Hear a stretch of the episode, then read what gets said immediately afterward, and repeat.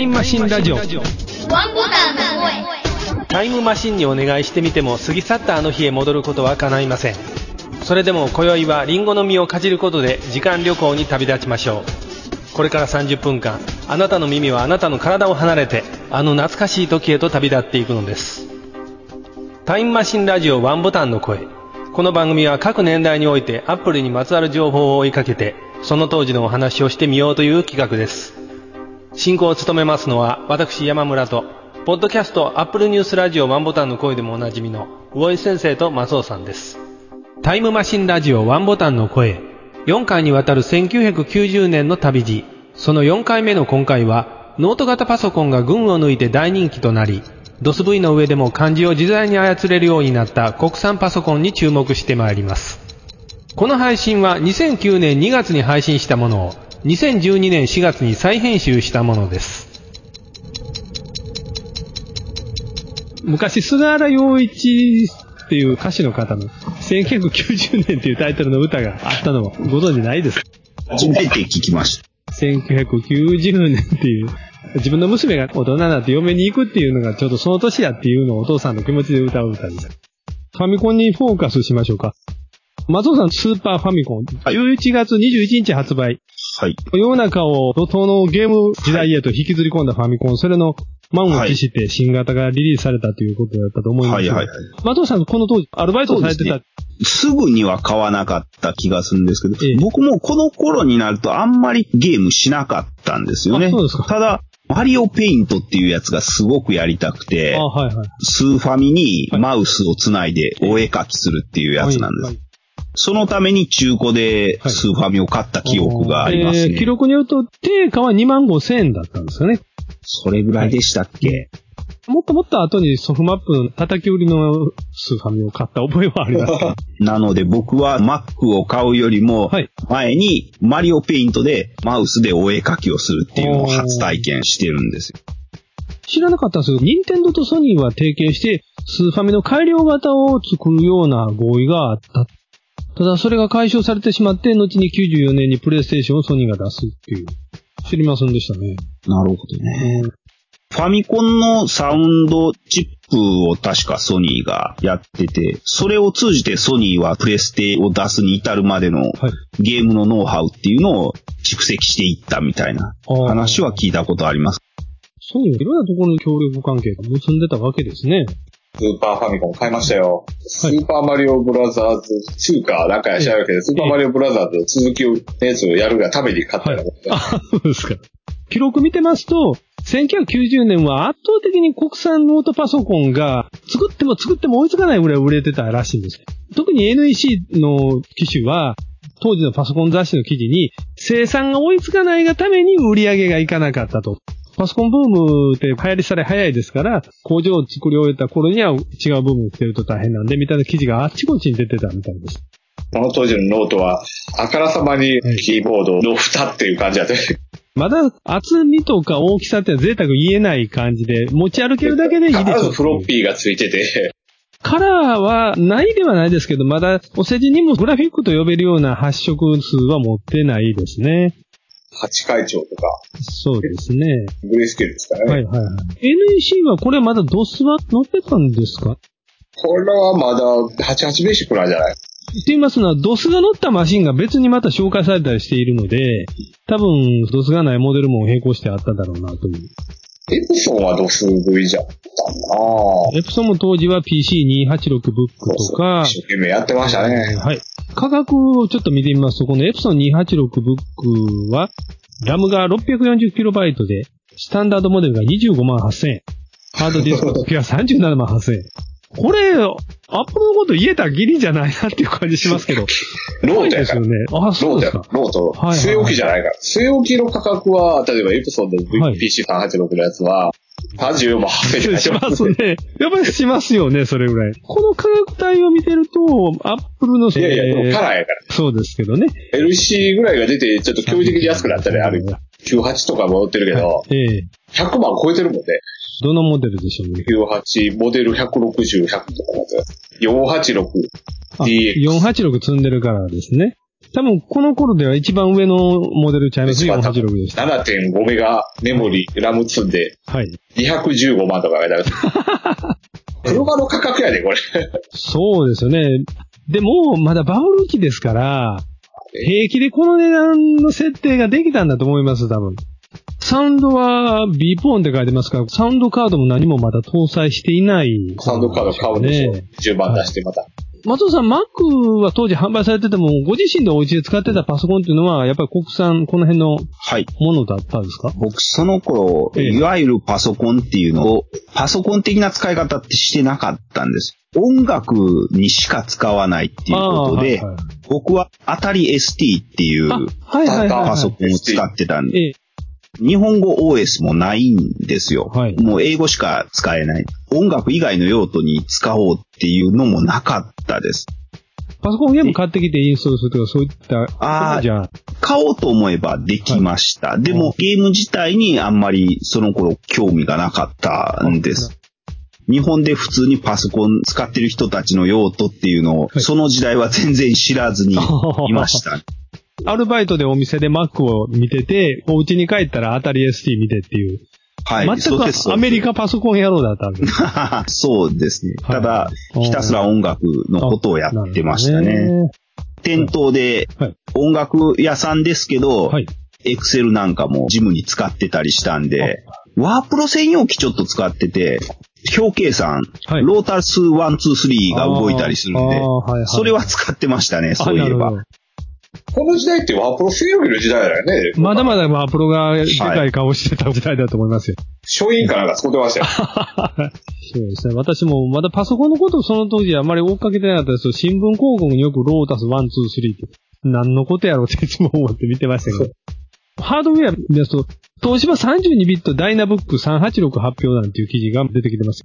ダイナブック初の32ビットモデルということで、ノートでまだこの頃はじゃあ16ビットが当たり前で32ビットにはまだまだなってなかったということですあ、そうですけどね。はいでも、よく考えたら、この時32ビット初登場とか言ってて、10年以上ずっと32ビットのままやった。そうなります。2005年ぐらいまで多分32ビットだったじゃん。だって6高圧通常になるまで64になってないでしょ。なってないですよね。確か、パソコン的には G5 がそうやったけど、ノートに G5 は乗れへんかったから、すごいですね。そう言ったら、全然64ビット90年代初めの方に標榜されていながら、実質世の中出てくるのは約15年を経ないと出てこなかったという、そうやね。ね。なんだかんだ言うても進化あるようでない部分もあるんですね。1990年10月、J&P テクノランド、これ大阪にあるお店ですね。そうそうそう。はい大阪の一番でっかい店やったんや、これ。テクノランド自体は81年の10月にオープンしてたんですが、それを世界最大級の売り場に増床してオープンというふうに記事で出てます。テクノランドでイベントやったことあるじゃん。KUGC ですね。そう、KGC、はいテクノランドでやったこともあって、ランドが。だからその時は増床したテクノランドを使わせてもらったの？上の方のはいはい、イベントフロアを。本とかソフトのパッケージ売ってるフロア。うん。最近行かれてます？あの辺のお店。うん、ってない。ごめんなさい。いえいえ。すいませんいえいえ。1階がカメラの中古ばっかりいっぱい置いてるんですよ、デジカメの。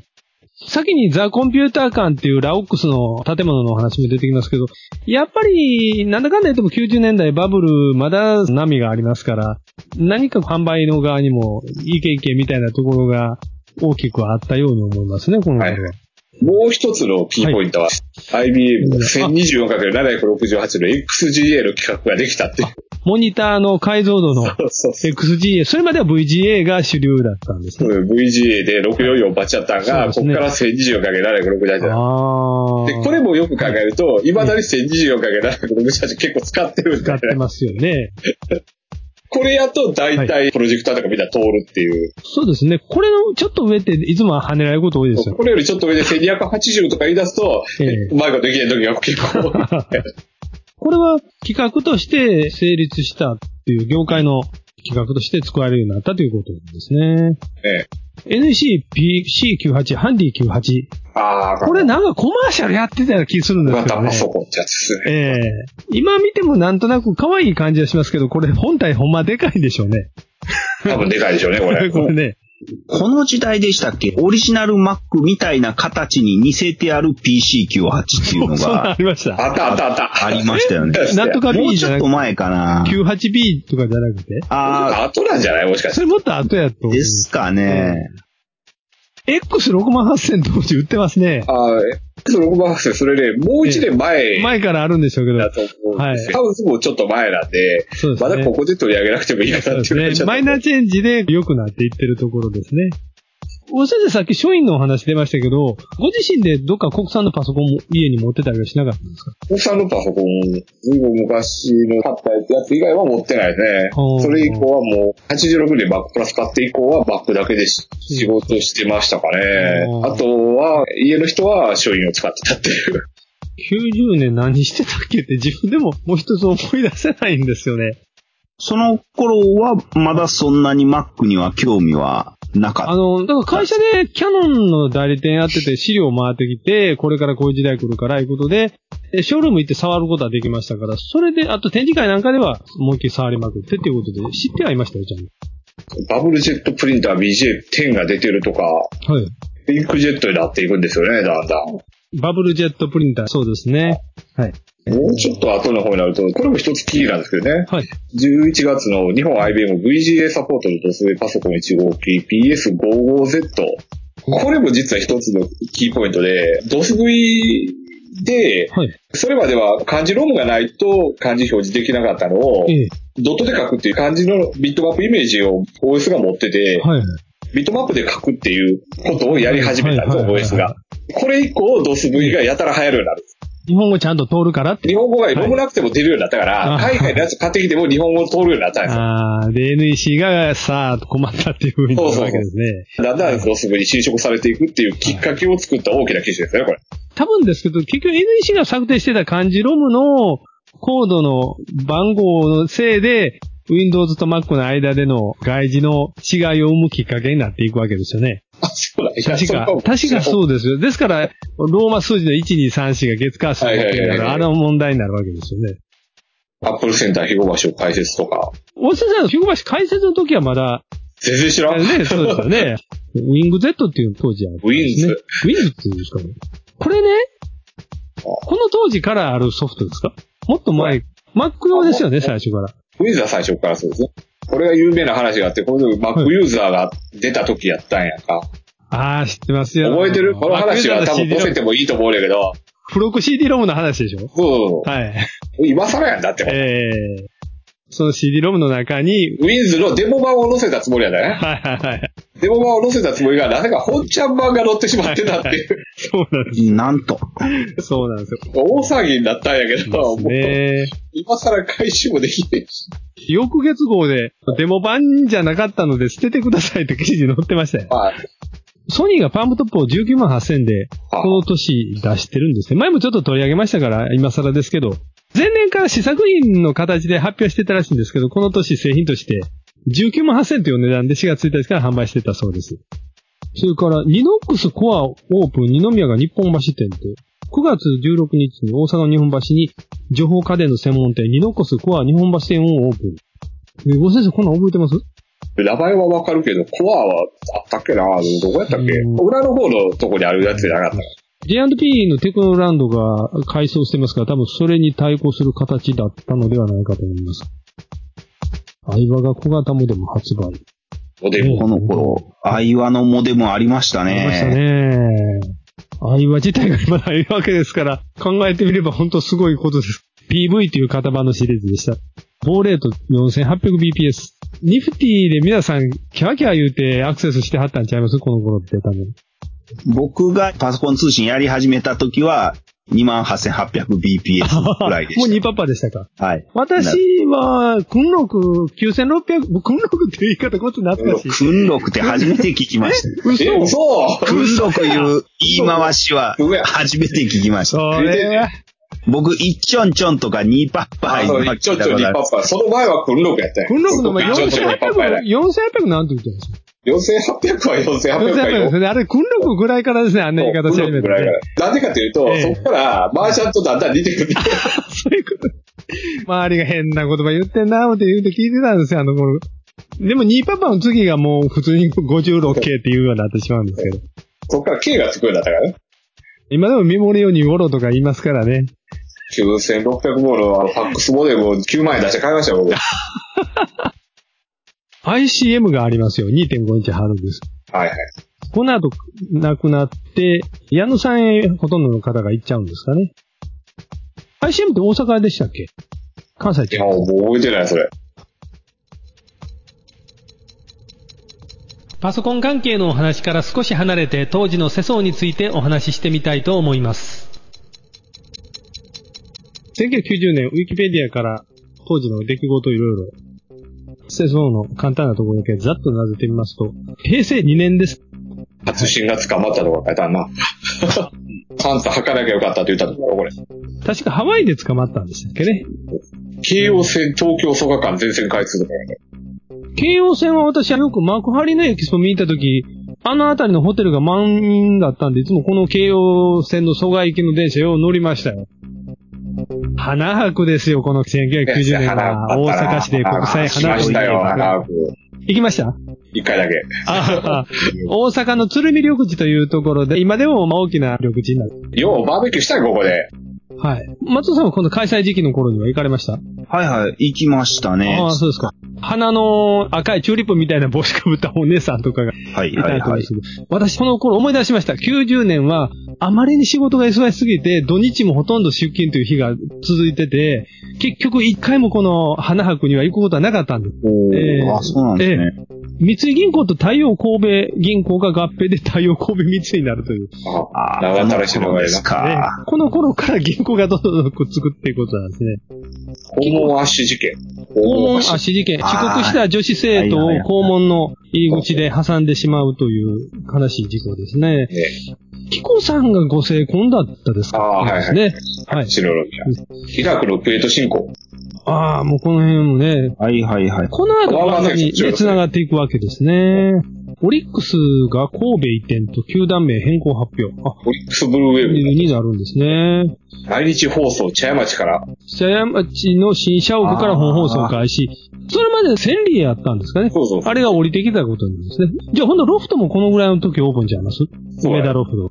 はい。どんどんどんどん思い出した。もう思いっきり世の中景気良くて自分だけ辛いと思ってましたわ、この頃。ドイツ統一。再統一って書いてますね。でもそうですよベルリンの壁崩壊するのってあれいつでしたっけ？ベルリンの壁はもっと前やんな。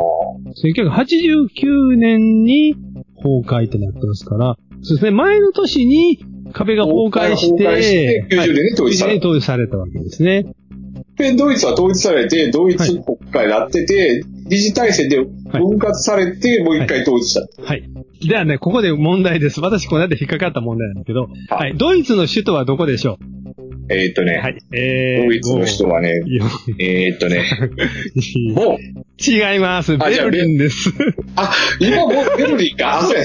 私は引っかかってボンって言ってしまったんですよ。そうや。えーっと、昔の西ドイツがそうだね。そうなんです。これで世代がバレるんですって。西ドイツって言ってしまうともうそれでダメなんです。松尾さんはもう、この頃って、バイトしてはるんやったらこういうのまあ見てましたもんね、ニュースで。ベルリンの壁崩壊とかですはいはいか。ああ、人、そんなには関心はなかったかもしれないですけど一通りは見てたと思います。あニュースぐらいは。夜ヒット終了ですって。夜のヒットスタジオ放送終了。今度は見てなかったから覚えてない。そうですえね。ー、で、渡渡る世間は俺にばかり放送開始。開始。ゴルバチョフ、ノーベル平和賞。まだこの頃はソ連ですね。ロシアじゃないですね。もっと後ですよ。ね。はい。だって、はいゴルバチョフはまだ全然ソ連でしょ。そうですね。F1 の日本グランプリで鈴木はぐりが日本人初の3位入賞。うん、まあ F1 もね、えーレース界は軒並み日本メーカー撤退ですもんね、みんなね。レースだけの問題じゃなくて、もうなんかスポーツ全部から手引いてるやん、いろんなとこあスポンサードもそうですけどね。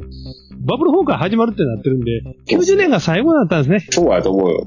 即位の例があったっていうのはあるんだけど、はいはいはい花焼原州があ爆竹を投擲してはいくれた。はいはいはいはい そういえばとかいう感じじゃん。ええ台風はこの年よく来てたみたいですね。8月9月で、6か7ぐらい上陸11月30日で、白浜に上陸とかはい台風にしえましえ11月ですよ。もう年の瀬ですよ、そんな。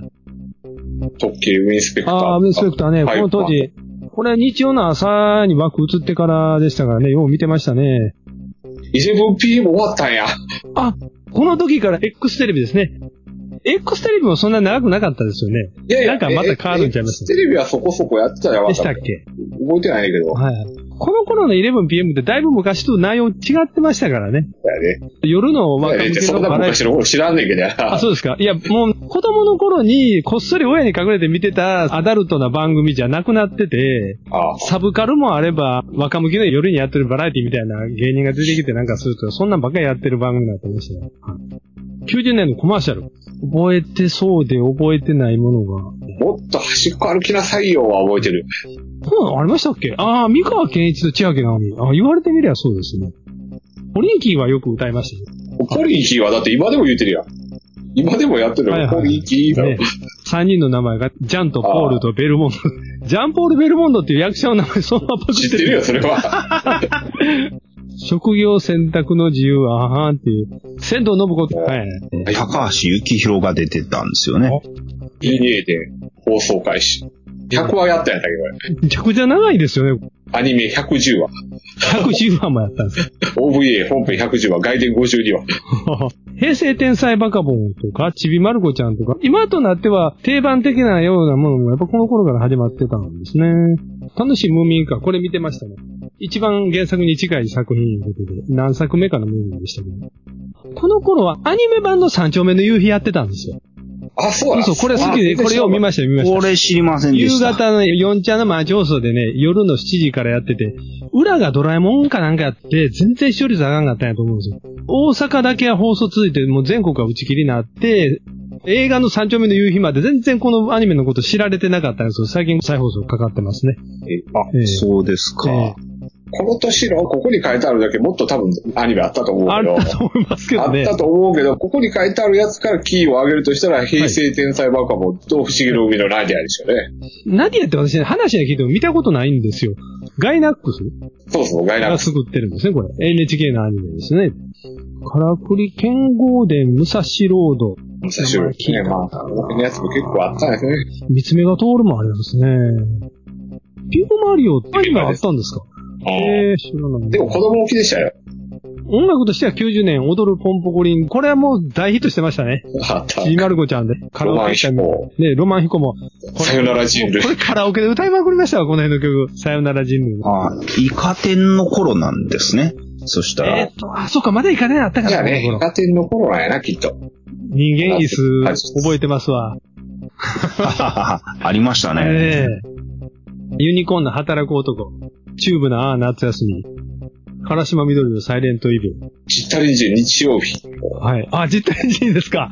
これ未だになんかよく聞きますね。いや、よくかかりますよ、これ。かかりますねあ。のプレゼントパチンコのコマーシャルがかかります。フリッパーズギターこの頃からもやってるんですね。これがメジャーデビュー曲だったような気があ、しますね。そうですか。はい。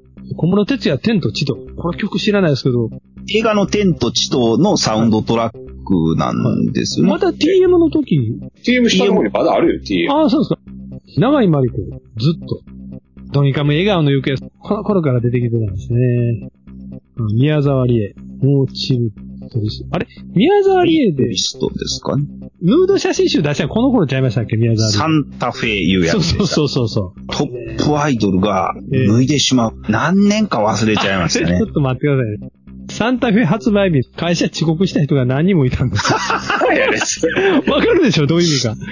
サンタフェ91年。91年でしたね。石井明美ランバダ。ありましたね。そう、ランバダこの年ブームだったんですかね、そしたらね。森高千里、道青春雨ですか。吉田栄作の心の旅。吉田栄作はまだ出始めで、この後いっぱいドラマ出ますけどね。中森明菜、ディアフレンド。爆竹見ますね、この時。爆竹。あの髪は最初どうやってるんやろうってずっと不思議だったんですけど。基本は大英スプレーで剥がせるんですよね。90年文学芥川賞は第103回上半期の方では、土原昇の村の名前。全然覚えてません。ごめんなさい。後半は小川陽子の妊娠カレンダー。筒井康隆、文学部ただの教授。この頃出てるさ、ベストセラーで出てます。あ、ベストセラーサイモン・フミの恋愛論がありますね。それシドニー・シェルダー、真夜中、別の顔。これもうあっちこっちで宣伝で出て、新聞広告よう見ました。跳躍ってやつでしょ？そうそうです。跳躍の役があまりにひどいっていうんで、えらい問題になったこと。いわかりやすさでは群を抜いてたと思いますよ、この。や、そう、だから読みやすさにしか気使ってなくええて、本当の意味は取ってないやろうとか。二谷ゆりへ愛される理由。ありましたね。結婚した時に書いてある。あ、まだ、モンスターが暴露されてない頃ですね。映画は天と地と、先言ってたあれですね。桜の園はこれ最初の桜の園ですね。稲村ジェーン見に行きました。フィールド・オブ・ドリームス。ああ、これも大ヒットしてましたね。バックトゥザフューチャーパート3とこれも見に行った完結って言いますかね。ああ、はいはい、これもロッキー5はいかんかった。ああ、そうですか。ロッキー5は私もテレビでしか見てないと思いますね。ゲームですよ、松尾さん。でも松尾さん、この当時はゲームあんまりハマってないんですね。そんなに、はい、あんま、はいはいはいハマってないんですね。スーパーマリオワールドやっぱりヒットと書いてますね。11月21日スーパーマリオワールドを買っただけやと。はいはいゼルダの新しいのが出たからそれを後で買って、はい。はい。それぐらいしか多分スーパーファミコンでしてないと。おードラクエは4ですね。導かれし者たち。ファイナルファンタジーも3。メタルギア2ソリッドスネーク発売。MSX2 の上でです。セリーグはジャイアンツ。パリーグはライオンズが優勝。日本シリーズはライオンズが優勝。1990年の流行でティラミスブームって書いてあるんやけど、はいはいはい。そうやったかいや、言われたらそうですよ。ティラミスってこの頃よく、まあ確かに僕も今でもティラミス好きなんやけど、はい当時は流行語新語部門。ファジーとか、プッシュホンとか、親父ギャルはまあ言いましたわね。アッシー君も当時言いましたね。今、プッシュホンっておっしゃいましたけど、はいこれ、ブッシュホンって書いてます？ブッシュホンや、ブッシュホン。ブッシュホンって何のことだったか覚えてないですね。いや、これは親父ブッシュの時代やね、確か。あー、パパブッシュの方。はいはいはいはいパ。パブッシュの方で、それから電話かかってきて、はい日本に注文つけられるっていうことを指してたんやと思う。ああ、そうですか。はいはいはいあアッシー君はね、当時、まだ車持ってたから、多少アッシー君させられてた覚えがありますね。いやありますね。えー、朝の4時ぐらいまでね、ほんまに、俺は一体何なんや、言うて、怒ってましたけど、あの当時。バブル経済とかね、一番絞るとか。一番絞るこの頃もあったんですね。ソニーのパスポートサイズってこれビデオのハンディカムの大きさがパスポートの大きさやです。ファッションとしてはキュロットスカート。キュロットスカートって普通やな、でも。キレカジ、キレームカジュアル、チノパウンダウンジャケット。そんなブームやったかなもうこの頃ってボディコンワンレンいうのは終わってた頃なんでしょうね。あれもうちょっと前でしょうね。強いて言えば、この年に亡くなった人がはい。挙げられてますけど、はい。アーロン・コープランドが12月に、コープランドっていうコードネームの MacOS、はいコープランドは結局世に出なかったんでしたっけ、ええええはいはい。そのコードネームの元になったアメリカの音楽家ああ、別にこの人が開発したわけじゃないね。です。いや、じゃないですけど、単音純にさね。最後はやはり当時のヒット曲などについてもお話ししてみたいと思います。特撮マニアとしてごめんなさい、触れるの忘れてました。この年、ウルトラ Q ザ・ムービー星の伝説という、えー正しいな、えーウルトラク。はい。今見ても面白ないんですよ、これ。配役、柴敏夫さんに、風見慎吾、荻野目恵子の3人なんです。この怪獣も、ナギラって言うんですけどね、ちょっとしか出ないんですよ。ケンイチ。いや、私思ったんですよ、最初。ナギラって聞いた時、ナギラケンイチ出たらどうしようかな思ったんですよ。ナギラケンイチといえば昔、アスキーの編集長ちょっとやったことありますよね。え？そうなんですか？ええこれは私この間ちょっと見ててね、一瞬編集長やってた時があるんですよ。アップルのコマーシャル、アメリカのコンピュータークロニクルという番組があって、はい。その中で1990年のコーナー、そこに Mac が出てくる映像がありまして、アミーガとか、Windows とか、当時のものが、メーカーの人か、あるいはことが分かる人を番組に読んで、アナウンサーがこういろいろ質問して聞くっていう体裁を取ってる番組です。今でもこの番組あるのかなって探したんですけど、ちょっと見つけられなくて、こういう番組があったら面白いのになとか思いました。アミーガの映像の編集もたびたび出てきて、やっぱ映像ではアミーガみたいな印象この当時まだあったんやなっていうのをね、思いました。お話ちょっとずれて、大井先生、この前センター試験でお話出ましたけど、そうっす。この年から始まったんですね、センター試験。センター試験はね、ええ共通一次がそこまであったから、共通一次も1990年まだ行われてたということですか？共通一次は僕が2回目ぐらいの時ですから、はい。共通一次がずーっとあって、それがはい共通一次でって言い方ではなくて、大学入試センター試験に変わったのがこの年。あ、なるほど。一部の次第も参加するようになったんですよね。この年、成田離婚という言葉が流行ってたんですね。成田離婚っていうドラマもあったよね、確かありました、ありました。ドラマも。草薙君からが出てたやつ。はい。だっけ？マスコミで一番これが有名になったのは、自殺されてしまいましたけど、落語家の桂幹介さん。この方が成田空港で奥さんと離婚宣言されたっていう、それが一番ニュースで言葉広まったと思います。で成田といえば、我々マックユーザーに言ったら成田フォントですよね。覚えてます？そういえば、明日なーぐらいの感じなんですけどね。当時、大阪フォントが貧弱に見えるユーザーのために、英語システムのシカゴフォントみたいな感じにするというものだったんです。ああ、はいはい、あったあった。全くの余談ですが、このシカゴフォント、レパードからはなくなってますね。クラシック環境をサポートしなくていいようになったので、もう MacOS には入っていないという。日本とやったのにね、しかも。当時亡くなった方で、私を知ってる方だけちょっとピックアップしました。ジャズシンガーでサラ・ボーンさん66歳、池波正太郎さん64歳。なんか皆さん早死にですよね、60代。サミー・デイビス・ジュニア。サミ・デビス・ジュニアの64歳。若原一郎59歳。で藤山寛美さん60歳。今、高齢の方80歳か90歳ざらにいらっしゃる中で、たった20年ほど前で、芸能人でこのぐらいでお亡くなりになってる方多かったんですね。これあんまり調べても開いなかったんですが、当時、朝日新聞が高校生たちがコンピューターウイルスを開発したっていう、でっち上げの嘘を真に受けて、一面トップで掲載してしまったっていうことがあったらしいです。そんなん知ってます？私全然知らなもくて。うもう全然覚えてないわ。うん覚えてないですね。ねえ、コンピューターウイルスって言葉自体はもう世間に知られてたんですけど、それが何かっていうことはちゃんとわかる人は新聞社とかメディアにあんまりいなかったのかもしれないですね。日本衛星放送、つまりワウワウがこの年開局してます。漫画の連載で始まったものを追いかけますと、スラムダンクとか悠々白書、クレヨンしんちゃん、何は金融道という、もうね、この後大ブームを巻き起こすものばっかりが始まってますね。はいはい。しんちゃん以外は全部読んだな。ああ、なるほど。ヒット曲、もう一回ちょっとおさらいしましたけど、この年、エスカペード以降、ジャネット・ジャクソンがやたら流行った時期でしたよね、確か。日本にも来ました。リズムネーションとか、はいい、ろいろはい多分あったと思いますけどね、はいこの時期、ジャネット・ジャクソン、アルバムももちろん持ってるんですけど、僕もよく聞いてましたね。ええ、ニューキッズのステップバイステップという曲、これコマーシャルもよくかかってて、あったあった。マックのイラストとか作るのテクニックのの連載してるステップバイステップって本あったんですよ あれを見ながらこれ歌ステップってましバイステップ、イラストレーターとかなんかあた。はい、ったら、ありました。あとは、MC ハマー、You Can Touch This。そうやそうやもうね。この年ですか。これをええパロったはい。アップルが作ったやつがあって、あ、そうなんですか。これね、面白かったね。MC 小宮が出てきてやるやつじゃないいやいやいや、それは日本人やけど。ウィンソンス95っていうやつに出てくるのがあって。ああ、前おっしゃってましたね。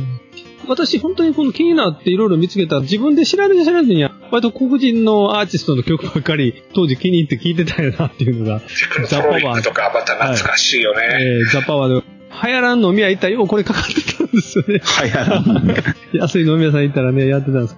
もう、過去の車になりましたけど、NSX っていうホンダのスーパーカーみたいな車ね、800あ万ですよ。りましたね。はい、この年に作られて、スーパーカーで800万円って安いと思うけど、2009年に S2000 が生産不実験になったのと、非常に対照的なお話で。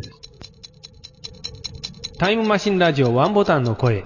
4回にわたる1990年の旅路、いかがだったでしょうか？次回は一般ユーザー向けに MacOS 10が世に出た2001年へ時間旅行いたします。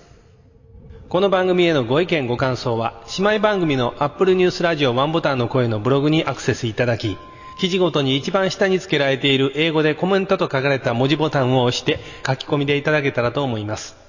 また、ツイッターからも、ハッシュタグ、シャープ OBT をつけてつぶやいていただければ、こちらで検索して読ませていただきます。リスナーの皆さんからの、それぞれの時代のアップルにまつわる思い出話などもお待ちしております。それでは次回の時間旅行まで、アビアント